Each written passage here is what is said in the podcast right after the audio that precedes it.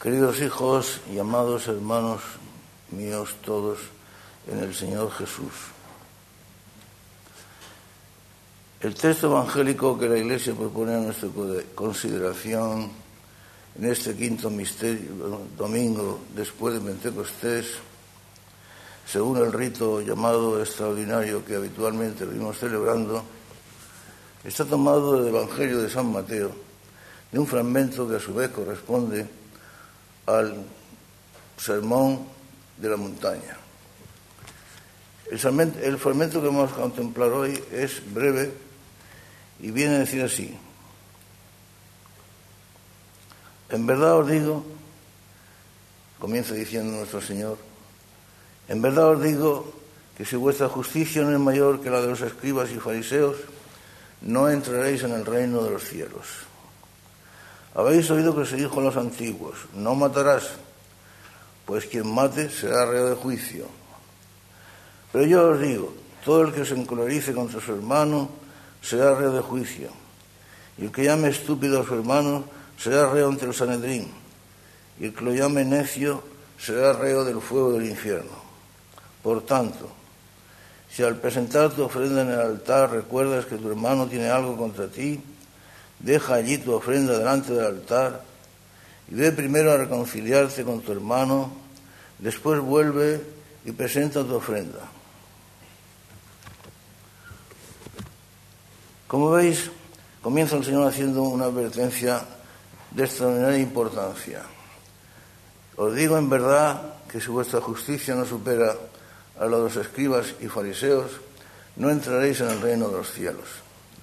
Porque era esta justicia o esta moral que propugnaban y predicaban los fariseos y escribas, era una moral puramente externa, de cultos rituales, de ceremonias ya, en cierto modo, petrificadas, pero que carecían de contenido alguno, sin vida, sin auténtico amor a Dios, algo ya que había hecho un rito, digamos en cierto modo, ya fijo, pétreo, en la que resaltaba lo puramente externo, las acciones externas, pero que no, no, respondían a un sentimiento interno de verdadero amor a Dios, de auténtico amor al prójimo y de sincero arrepentimiento por los propios pecados cometidos.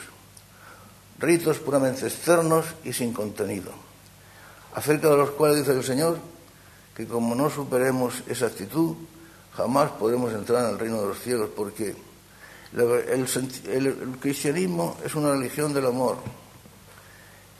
Ahí está el núcleo de lo que es el Evangelio, la existencia y el mensaje cristianos.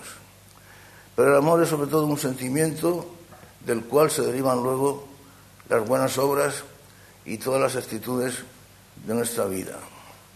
Pero si todo se queda en, puramente, en actos puramente externos y sin contenido, no responden a nada interior y sobre todo a un verdadero amor a Dios y derivadamente y como consecuencia al prójimo, eso no tiene valor alguno. Se queda en pura fanfarria y en pura, digamos, representación escénica. Como veis, este vicio que Jesucristo en su época ya achacaba a los escribas y fariseos sigue teniendo plena actualidad.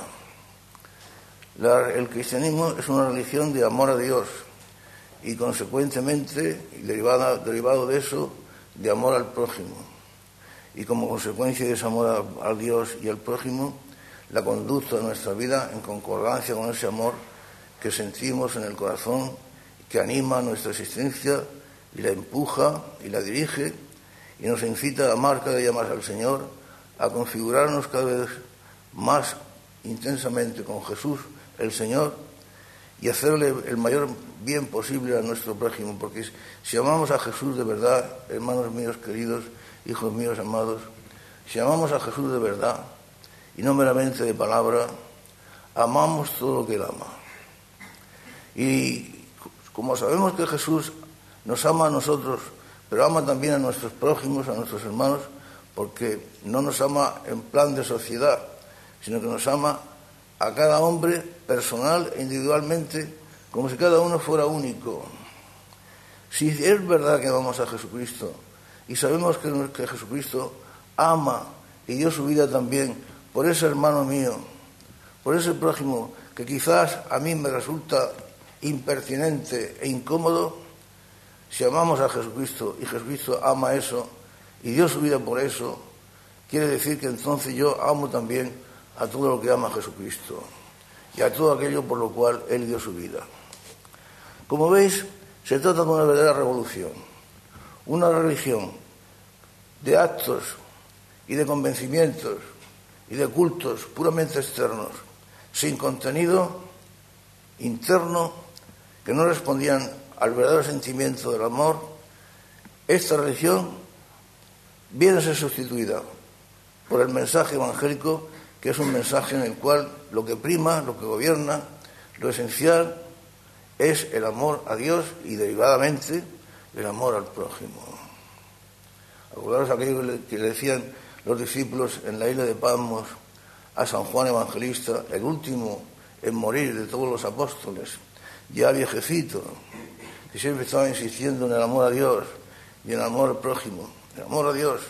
Pero maestro le decían, siempre nos hablas de lo mismo. Y él decía, hijos míos, es que en el amor a Dios está contenido todo. Porque si amáis a Dios de verdad, si amáis a Jesús sinceramente, amaréis a vuestros prójimos también de verdad y sinceramente. Por eso el Señor va poniendo diversos ejemplos acerca de la moral antigua y comparándolos y contraponiéndolos a la moral nueva, a la que Él está predicando. Oísteis que se dijo a los antiguos, ojo por ojo y diente por diente. Tal como te han hecho a ti, así tú estás autorizado a hacer. Si te han hecho el mal, responde con el mal. Si te han hecho tanta, tanto, tanta cantidad o tanto, tanto grado de mal, responde con la misma intensidad. A quien te haya hecho el bien, respóndele con el bien. Pero claro, eso de ojo por ojo y diente por diente, o este ejemplo que pone hoy en el texto que acabamos de leer, todo el que llamare a su hermano imbécil o necio es reo ante el Sanedrín o merecedor del fuego del infierno. Claro, nuestro Señor ahonda en la raíz más profunda y en la causa de todos los problemas. Otra cosa que hoy día tendemos a olvidar. Nos fijamos en lo superficial, denunciamos lo puramente externo, a veces lo inconsecuente y lo superficial y sin importancia, y nos olvidamos de ir a ahondar y profundizar en las causas que verdaderamente producen tales conductas y dan lugar a tales consecuencias. Por no buscar la raíz profunda de los problemas, los problemas se quedan siempre sin resolver. No se trata de dejar de llamarle raca o, necio o imbécil a tu hermano. Hay que dejar de llamarle así, de insultarle, pero hay que ir a lo más profundo. Porque ¿de dónde nacen ese, esos, esas invectivas o esos insultos que tú llevas a cabo contra tu hermano? Pues nacen del rencor, del odio. Y ese rencor y ese odio, a su, vez, son consecuencia del que no lo amas, de falta de amor. Hay que ir al fondo del problema. Hay que amar, tienes que amar a tus hermanos. ¿Qué es eso de ojo por ojo y diente por diente? Por eso, el mensaje de Jesucristo suena, como realmente es, algo verdaderamente revolucionario. Algo como si no se hubiera oído nunca, cuando en realidad era el mensaje de siempre, porque, como decía el mismo maestro, decía, yo no he venido a derogar la ley, sino a darle cumplimiento. Pero maestro, si aquí, si la ley antigua se limitaba a actos puramente externos y no andaba ni exigía el contenido, los sentimientos de verdadero amor, sí, pero fijaos bien, esa ley antigua que vosotros pensáis que se limitaba a preceptos puramente externos, independientemente de los sentimientos que pudieran animar, esa ley en sí era vacía, porque no se cumplía a la perfección. Hay que ver el espíritu de la ley, hay que descender hasta el verdadero espíritu de la ley, hasta el verdadero contenido de la ley, a su auténtico significado. Porque ¿qué quería decir eso de no llamarás necio a tu hermano o imbécil a tu hermano? o no, no, adoptarán la actitud de devolver mal por mal, ojo por ojo y diente por diente. Obedece a que no amas a tu hermano. Luego, si no vas a lo más profundo, si no atacas la raíz del problema, si no vas a amar a tus hermanos de verdad, nunca resolverás el problema. Si te quedas en la superficie, jamás llegarás a solucionar el problema. Por eso las frases del Señor suenan a revolucionarias, a extrañas, a veces hasta escandalosas. Y fijaos, hermanos míos queridos, hijos míos amados, han pasado ya más de 20 siglos y esas frases no solamente se continúan para nosotros en cierto modo como algo incomprensible, sino también como escandaloso, porque nos extrañan, chocan contra nuestra forma de ser, nuestra psicología, nuestros sentimientos. Si alguien te golpea en la mejilla derecha, no vaciles y ofrécele entonces también la izquierda. Esta frase siempre ha sonado a escándalo y siempre hemos tendido a creerla más bien como frase del Evangelio, como frase literaria o pronunciada por Jesucristo, pero no como una realidad, no como una, consigna que, que, se, que encaminada a dirigir nuestra conducta. Eso es escandaloso. Si alguien te ofrece, te golpea en la mejilla izquierda, ofrece también en la derecha para que también te golpee en ella. Si alguien intenta o quiere quitarte la túnica, no solamente debes darle la túnica, sino también el manto. Palabras contenidas literalmente en el Sermón de la Montaña y como digo, nos suenan a extrañas, casi a escandalosas. Y por supuesto, nunca nos hemos decidido seriamente a ponerlas en práctica. Al que quiera quitarte la túnica, dale también el manto. Al que te fuerce a andar con él una milla, ve con él dos millas. Sí, señor, ahí sí es. Amad a vuestros enemigos. Rezad por los que os persiguen y calunian. Pero, maestro, amad a nuestros enemigos. No ya perdonarlos o adoptar con ellos una actitud de corrección, sino de amarlos incluso rezar por ellos. Amad a vuestros enemigos, pedir por los que os persiguen, por los que nos persiguen también, maestro, pues por los que nos, os persiguen también, por los que os persiguen y a semejanza de vuestro Padre que está en los cielos, que lo mismo hace salir el sol sobre los buenos y sobre los malos, que hace llover sobre los justos y sobre los injustos. Era yo adolescente cuando empezaba a leer el Evangelio recuerdo que estas frases del Maestro, de Jesús, siempre me impactaban. Me parecían algo más que escandalosas, algo excelso y sublime y, por supuesto, que trascendía el alcance de mis posibilidades. Pedir por lo que os, calunian, a semejanza de la generosidad, de la grandeza, de la magnificencia de vuestro Padre que está en los cielos, que lo mismo hace salir el sol sin distinción sobre los buenos y sobre los malos, o llover sobre los justos y sobre los injustos. Yo recuerdo hace tantos años, tantas cosas me han pasado en el confesonario y en el trato con la gente, después de tantos años de sacerdocio.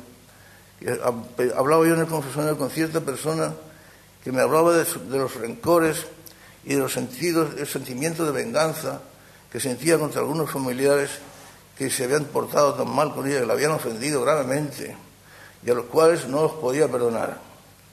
Y entonces yo le citaba estas palabras del Señor.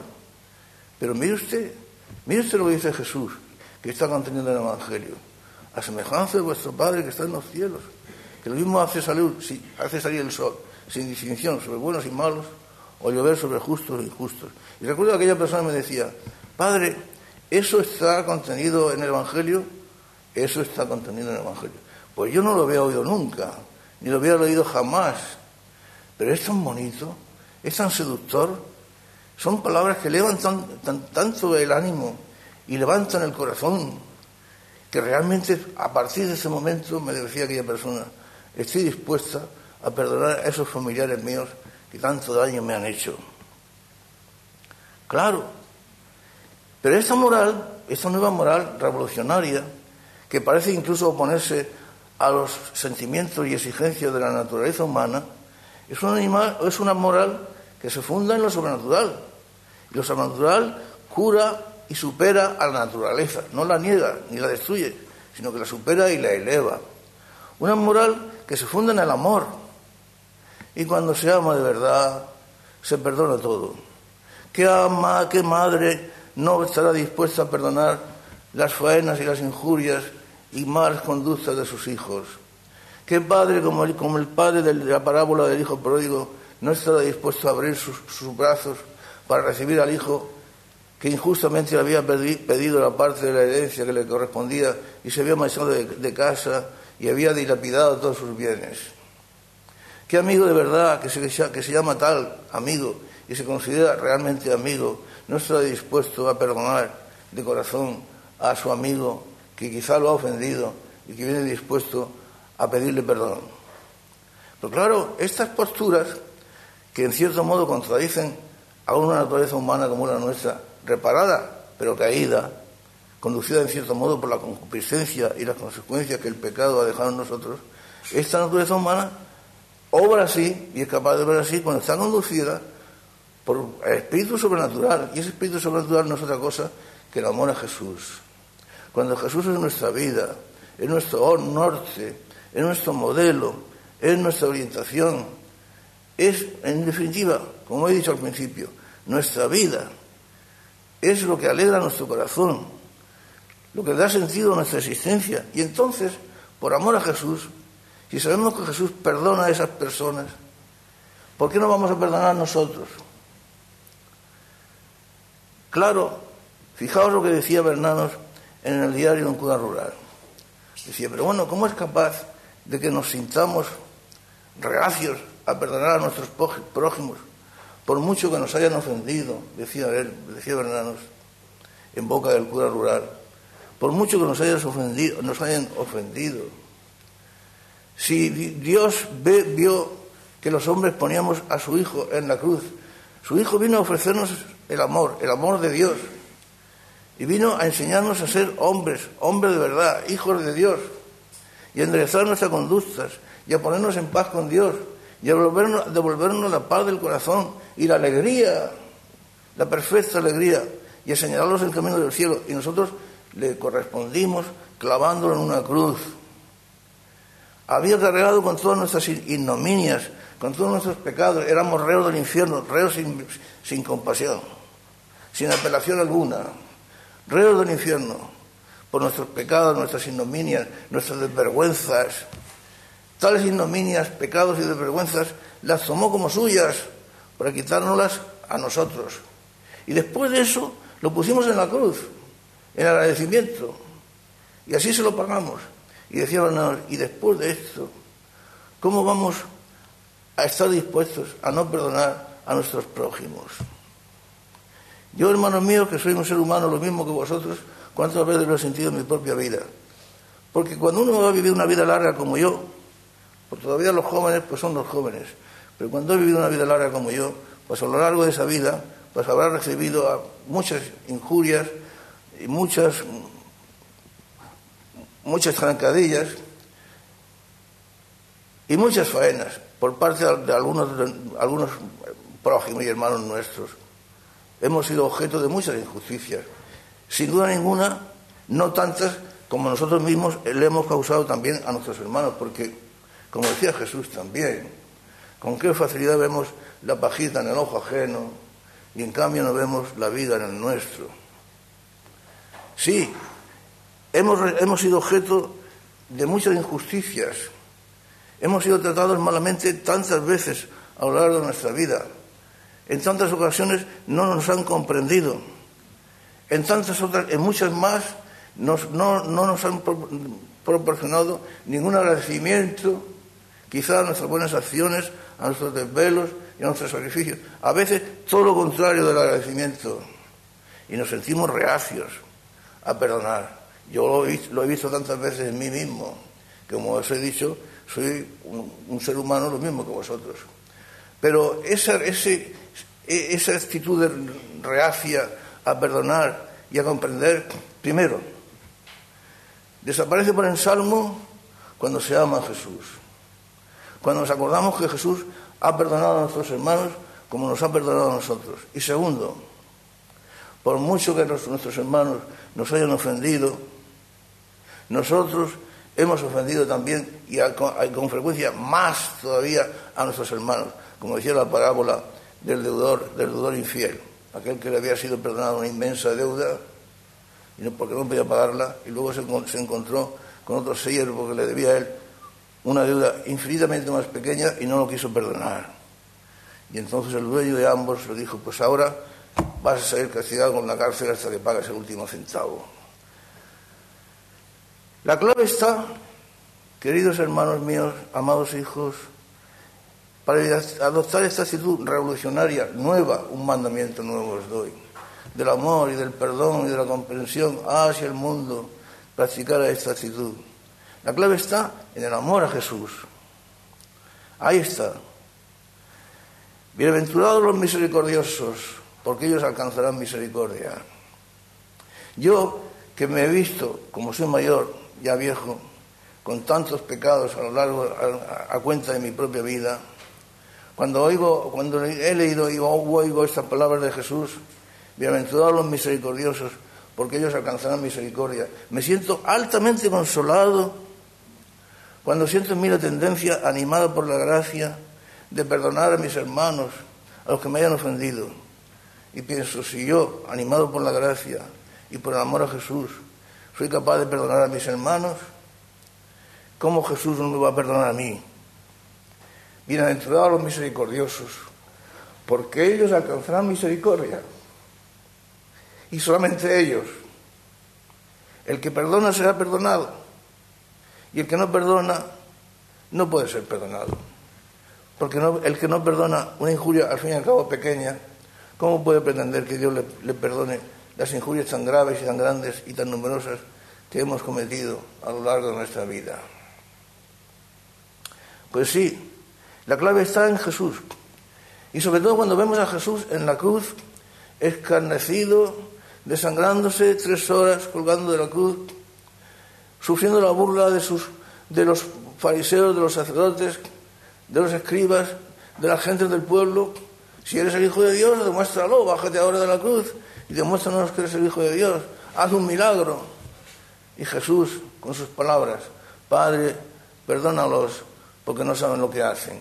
Por eso aquella escena de la película del Ben-Hur, a mí me impresionaba mucho aquella escena, cuando Baltasar le pregunta a Ben-Hur, le dice, decía Ben-Hur, cuando le oí decir esas palabras, esas palabras, también en ese momento, en ese momento de la cruz, también las dijo, en ese momento en que estaba siendo escarnecido, burlado, asesinado prácticamente, acusado de delitos falsos, en ese momento también perdona, y dice Baltasar, en ese momento también perdona.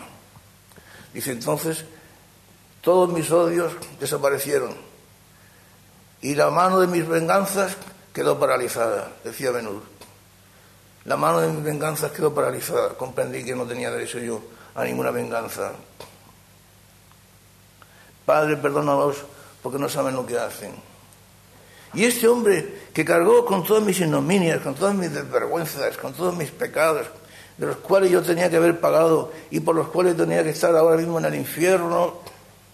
Santa Teresa de Jesús decía que su lugar era el infierno que si Dios aplicara con ella su justicia, ella estaría en el infierno, pues si eso lo decía Santa Teresa de Jesús, ¿qué podemos decir nosotros?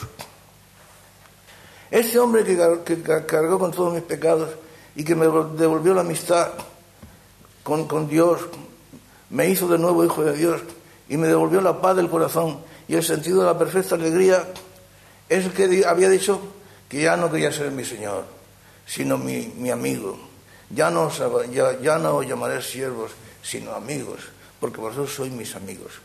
Pero el Señor del cielo y de la tierra, Jesús bendito, el Señor, que se hizo carne y hombre por nosotros, que quiere ser mi amigo, que no quiere saber nada de mis pecados, diciendo que quiere ser mi amigo, sí, porque todos los secretos que he oído de mi Padre os los he dado a conocer. Los amigos no tienen secretos. Los amigos no guardan entre sí secretos. Los amigos tienen el uno para el otro y el otro para el uno plena confianza. Una confianza derivada del completo amor, porque los amigos se aman. Como decía el libro del Campis, nadie ha encontrado mejor tesoro que aquel que ha encontrado un buen amigo, un verdadero amigo. Los amigos se aman y se perdonan. Y él no quería ser mi Señor. Yo no llamaré nunca siervos, sino amigos. Vosotros sois mis amigos. Pues bien, y no solamente eso, sino que él siendo Dios quiso cambiar su vida por la mía. El que coma mi carne y beba mi sangre vivirá en mí y yo viviré en él. Mi pobre vida, mi miserable vida, me ofrece cambiarla por la suya.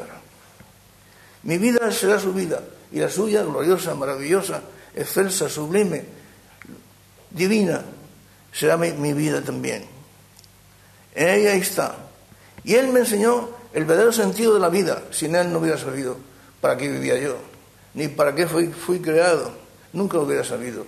Yo recuerdo cuando era adolescente, y era yo 13, 14, 15, 16 años, y me hacía esas preguntas. Aún no había conocido de, verdad al Señor. No es que lo haya conocido ahora, pero entonces no lo conocía apenas. Y yo me preguntaba por el sentido de la vida. Y yo veía a los mayores tan preocupados por ganar dinero y por pasarlo bien, siempre sin conseguirlo, porque en este mundo nunca se pasa bien, porque por muchos bienes que se consigan, lo único que hacen es crear en nuestra alma más insatisfacciones, más anhelos, más deseos. Por eso decía San Pablo en los Colosenses, buscar las cosas de arriba y no las de la tierra, saborear las cosas de arriba y no las de la tierra, quasur sum sum quarite, non quo superterram, quasur sum sum sapite, saborear, no las de la tierra, porque las cosas de la tierra nunca llenan nuestra alma, nunca nos proporcionan la plena felicidad. Y allí donde está la plena felicidad, allí donde se encuentra el tesoro de la perfecta alegría, no nos lo queremos creer nunca, porque nunca hemos terminado de creer en el misterio de la cruz, en el misterio de compartir la cruz con Él, con Jesús, porque nunca hemos creído en su amor. Y los que se aman quieren compartir la vida cada uno la del otro, sus sentimientos, sus alegrías, sus penas, todo. Me enseñó el sentido de la vida, me enseñó el valor del dinero. Nunca comprendí el valor del dinero, nunca, nunca entendí por qué las personas mayores, desde que yo era niño, se esforzaban tanto en ganar dinero. ¿Y para qué? Decía yo. Ya soy rico, ya soy millonario, ahora quiero más dinero todavía y ser aún más millonario. ¿Y todo para qué? ¿Eso me va a llenar el corazón? Todo lo contrario, el corazón cada día más vacío, más ambicioso y más vacío. El dinero no da la felicidad a nadie. Había un, amigo mío que decía, para ver el valor en que Dios tiene el dinero, para ver cómo Dios lo considera el dinero y cómo lo evalúa, no hay más que ver las manos en que en que lo pone. así es. Veamos las manos de quienes son los que poseen el dinero.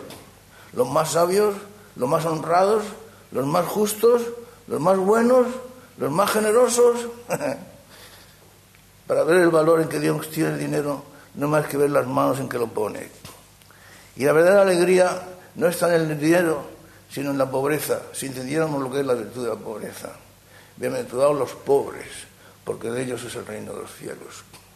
No os preocupéis tanto por atesorar tesoros aquí en la tierra, donde la polilla se los come y los ladrones os los roban. Buscar y atesorar los bienes que poseéis en el cielo, donde nadie os los puede arrebatar ni quitar, donde no os perderéis jamás. Ah, Él nos enseñó a buscar la perfecta alegría. Sin Él nunca hemos aprendido a reírnos, ni a sacarle la vida su jugo, su jugo ni a ver en los acontecimientos aparentemente desagradables o desgraciados, ver la mano buena, generosa, cariñosa, entrañable de Dios que buscaba mi bien. Fray León, le decía San Francisco de Asís a Fray León, acompañado cuando volvían ambos de predicar, descalzos, caminando sobre la nieve. Fray León, atraídos de frío como vamos, hambrientos, cansados, con sueño, si ahora llegamos a nuestro convento y nos encontramos con que nuestros frailes sabían las lenguas de ángeles y conocían todos los secretos de la naturaleza y poseían carismas y hacían milagros, escribe Fray León, que no estaría en eso nuestra perfecta alegría. Padre, entonces, ¿dónde estaría nuestra perfecta alegría? Pues mira, si ahora como vamos hambrientos, atraídos de frío, cansados, con sueño. Llegamos a nuestro convento y el, y el malo portero nos confunde con unos ladrones y no nos quiere dejar entrar. Y nosotros insistimos. Y entonces sale el hermano portero y nos apalea y nos arroja al suelo y nos tenemos que revolcar sobre la nieve y no nos deja entrar en el convento. Y eso lo sufrimos con paciencia por amor de nuestro Señor Jesucristo. Escribe Farión que en eso está la perfecta alegría. Si es, pero es que, claro, nunca hemos entendido el misterio de la cruz. Como no amamos, nunca hemos comprendido la alegría que proporciona el compartir los sufrimientos, la cruz y la muerte con aquel que es nuestra vida, que es nuestro corazón, al que amamos entrañablemente, con todas nuestras fuerzas. Amarás al Señor tu Dios con todo tu corazón, con todas tus fuerzas, con todas tus entrañas, con todo tu ser. Y claro, al no ser así, a no haber comprendido lo que es la perfecta alegría, ¿cómo ¿dónde y cómo la podemos encontrar? Y solamente en compartir con el amor, porque solo el amor, el amor produce la alegría. Y fijaos, queridos hermanos míos, hijos míos queridos, la desgracia de nuestro mundo y la desgracia de nuestra iglesia actual. Hemos perdido el sentido del amor y lo hemos sustituido por conceptos puramente humanos y por lo tanto insuficientes, yo diría vacíos. Hemos cambiado el amor por, las, por la solidaridad. ¿Pero qué es la solidaridad? Si no hay amor, seamos sinceros, si no hay amor verdadero, tampoco hay solidaridad, ni verdadera ni falsa, no hay nada. A mí me impresionaba leer la descripción de lo que es el amor en el capítulo 13 de la primera carta a los Corintios, cuando decía San Pablo, hablando de la caridad, hablando del amor. A mí me impresionaban estas palabras. Dicen que es lo más bello que se ha escrito en toda la literatura universal, porque la caridad es paciente, porque es servicial, el amor es servicial, es paciente. La caridad no es envidiosa, nunca. ¿De qué, va a envidiar? Si tiene a Dios, si yo tengo a Dios, ¿qué otra cosa? ¿Qué me puede faltar? ¿Qué me pueden proporcionar los hombres que Dios no me lo haya dado previamente o me lo pueda dar? La caridad no es jactanciosa, no se engríe, no es orgullosa. ¿Y de qué se va a engreír? ¿De qué nos podemos engreír? ¿De qué nos podemos gastar? ¿Qué tienes que no hayas recibido? Decía San Pablo. Gastar, creernos mejor que los demás. Ah, creernos mejor que los demás. Qué lejos estamos de eso.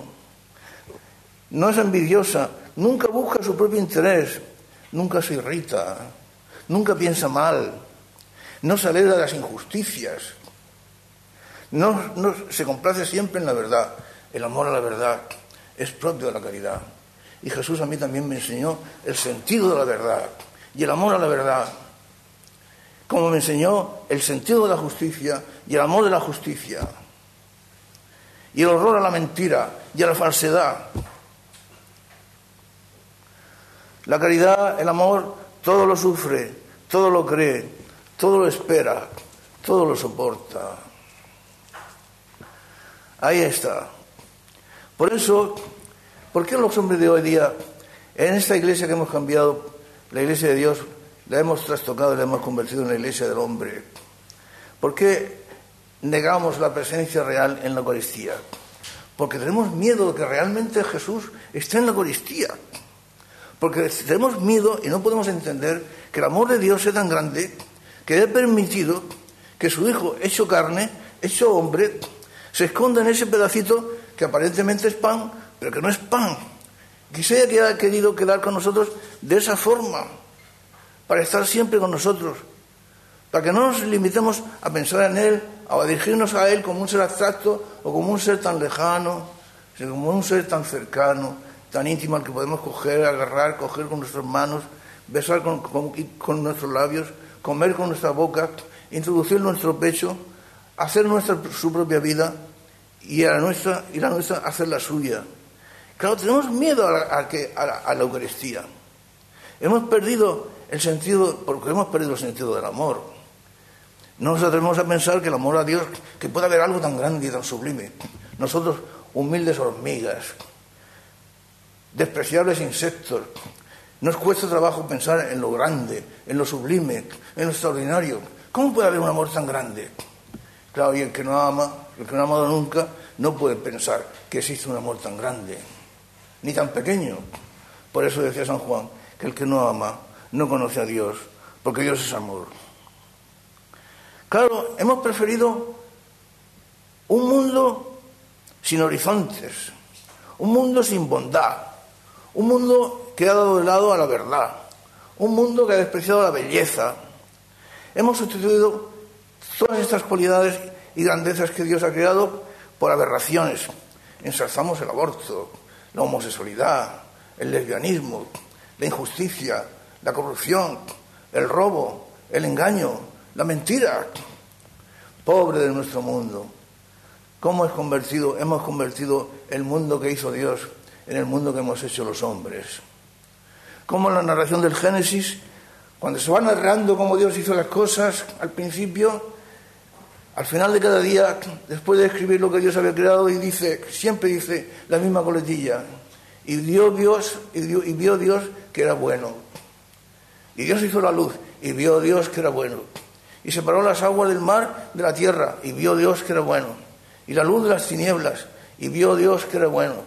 Y mandó que las aves volaran en el cielo, y los peces nadaran en el mar, y vio Dios que era bueno. Pero este mundo que era bueno, lo hemos convertido en el pobre mundo, triste, miserable, carente de alegría, ausente de horizontes, sin Dios, sin sentido. El mundo de las aberraciones, el mundo de la injusticia, el mundo de la corrupción. Por eso, nuestro principal pecado, queridos hermanos, es el de no haber respondido al amor. Todos los demás pecados se funden en ese. Dios nos ofreció su amor, su amor inmenso, infinito, esperando nuestra respuesta, porque el amor siempre es libre. El amor nunca se impone por la fuerza, porque eso no tendría sentido. Donde está el Espíritu del Señor, ahí está la libertad. El amor no se puede imponer a base de amenazas o de coacciones. El amor es libre. El Espíritu sopla donde quiere. Y lo oyes, pero no sabes de dónde viene ni a dónde va. ¿Dónde va a empezar ni dónde va a terminar? El amor llega hasta arriba, hasta el infinito. El amor que mueve al sol y a las estrellas, que decía San, él se decía Dante en el final de su épica obra, su maravillosa obra, La Divina Comedia, el amor que mueve al sol y a las estrellas. Si es que, por eso Jesús le llamaba el mandamiento nuevo, pero maestro, si el mandamiento del amor al prójimo estaba promulgado desde el principio, ¿cómo le llamas el mandamiento nuevo? Sí, porque ahora sabéis de amar, pero como yo os he amado.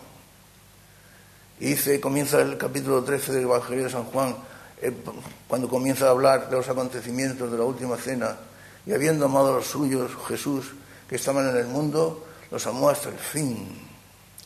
Pues si hemos de amar como Él nos ha amado, hemos de amar hasta el fin. Además, el amor si no llega hasta el fin, si se queda a mitad de camino, si solamente entiende parcialidades, si solamente impone condiciones, demoras, plazos, distingos, pero si el amor no da todo incondicionalmente, absolutamente todo, no es verdadero amor. Si fuimos creados para eso y no para otra cosa, para amar y para ser amados. Por eso la muerte se hace tan maravillosa. Y por eso, hasta la muerte, cuando morimos, compartimos la muerte del Señor.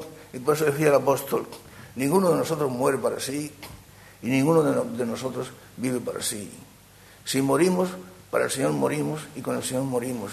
Y si vivimos, para el Señor vivimos y del Señor vivimos. En fin, sea que vivamos o sea que muramos, del Señor somos y Él es nuestro. Mi amado es para mí y yo soy para mi amado, decía la esposa del cantar de los cantares. Que lleguemos al final de nuestra vida pudiendo decir, pecadores y todo como somos, porque lo somos, pero que podamos decir como San Pablo al final de su existencia, he luchado un buen combate, he guardado la fe, he luchado, he llegado al final del camino extenuado, habiéndolo dado todo, habiéndome privado de todo, y ahora no me queda nada, nada, más que la confianza en Jesús, mi amor a Jesús y acogerme en esos brazos abiertos que me esperan con tanto amor. Fuimos creados para amar y para ser amados. Ese es nuestro fin y no otra cosa. Y si no entendemos eso, no entendemos lo que es el cristianismo. Y si todo lo dejamos en actos puramente externos, en ceremonias puramente externas que no responden a nada, os digo de verdad que si vuestra justicia no supera a los escribas y fariseos, no entraréis en el reino de los cielos. Por eso, nuestro fin, ahora comenzado, ahora realizado, ahora ya llevado a cabo hasta consumación, su consumación en el cielo, es el de amar. Si vivir es amar, si vivir es amar y ser amado, solo anhelo vivir enamorado. Si la muerte de amor ardiente fuego que abrasa el corazón, muera yo luego.